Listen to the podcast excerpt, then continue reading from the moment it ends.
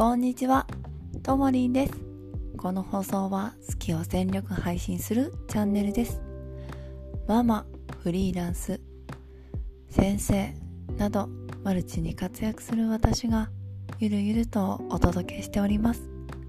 さて、今日の配信内容なんですが、あまりにも自分の中ではたと気づきがあり配信ボタンを押している次第でございます。内容は何かなと申しますと私という人物はどうやらこの物語を楽しむために生まれてきていたんだということが腑に落ちました。その物語の題名は悲劇のヒロイン症候群というものでした。悲劇のヒロイン症候群は全てにおいて発動していました。ほらね仕事ができない。ほらねミスをする。ほらねやっぱり片思い。ほらね振られる。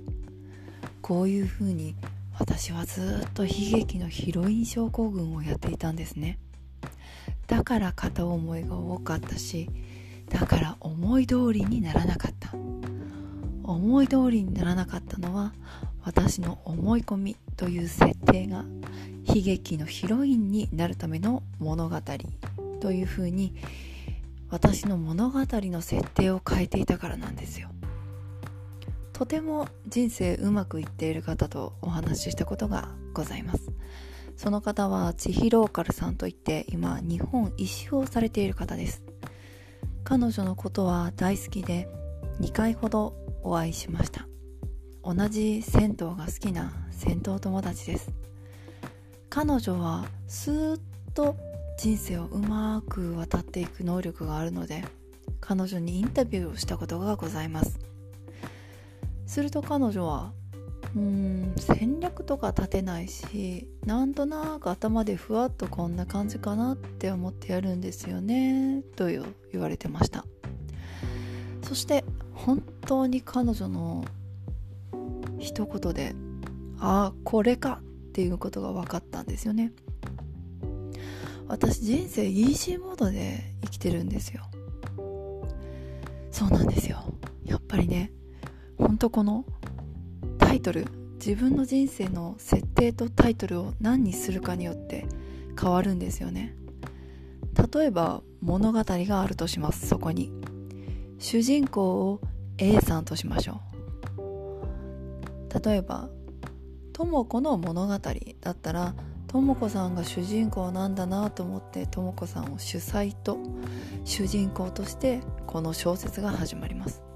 でも売り上げを上げるため人の目を引くため〇〇の姫という名前〇〇のプリンセス〇〇の王子というタイトルが人気がある。だからタイトルを変えて主人公の視点を変えるという方法があるんですね。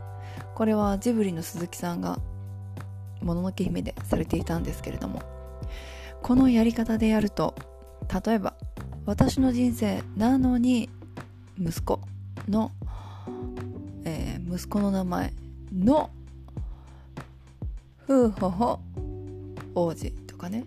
例えば勇気の物語とか勇気の冒険とかになるともう私が主人公の物語ではないんですよね。こうやって物語の書き換えを私はしていたんですよね。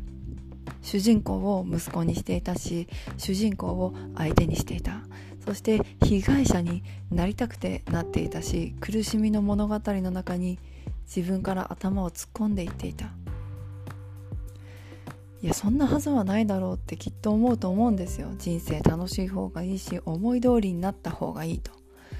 まあでもこの半年間禅と他を奇跡のコースを学べば学ぶほどこの苦しみという物語は自分が作っているんだということをありとあらゆる角度で言われてそんなはずはないと半年間もがいたんですが自分の息子を見ているとわかるんですよね。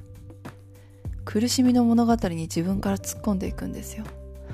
シャベルがないああ僕は不安だああシャベルがないああ僕は不幸だ彼は言います。シャベルを与えます。そしたら彼は幸せになるのかなと思ったら僕はカニのおもちゃが欲しいんだ。カニのおもちゃがない。ああじゃあ不安だと言います。ではカニのおもちゃを一緒に買いに行きます。そしたら彼はもう不安を取り除かれるかなと思ったら僕はポップフィッシュが欲しいんだ。ポップイットが欲しいんだ。それがない。僕は不安で不幸なんだと言い出しました。そう。人は自然に不幸の物語の悲劇のヒロインヒーロー悲劇の主人公になろうとして生きている人がほとんどだなと体感しました。なんで配信したかというと私の大好きな柴田純さんの歌を聴きながら私はなんて叶わない恋の主人公なんだろうという歌がたくさんあってそこに浸るんですよね。人知れぬ人に言えぬ恋をしてる人が柴田純さんの歌を聴いて。まあ私もいろんな恋愛をしてきたので片思いとかいろんなねそういった思いを重ねて聞くともう出来上がるんですよ。悲しみの主人公。被害者物語が。被害者症候群なんですよね。何に対しても。国が悪い。政治が悪いお母さんが悪い環境が悪い。でもねそれでも悪いなら帰ればいいし逃げればいいしいつだって何だって方法はあるんですよね。なんかそう思うと悲劇のヒロイン主人公悲劇のヒロインという設定やめたって思いました。あなたの人生の設定は何にしていますか？さあ10月21日聞き屋を始めます。それまでに大きなプロジェクトが動いて講座が始まるので今は講座の準備をしております。さあ頑張るぞ。力の限り生徒さんが少しでも笑顔になってこの授業を受けてよかったと思えるような授業をこれから頑張って作ります。それでは素敵なランチタイムをお過ごしください。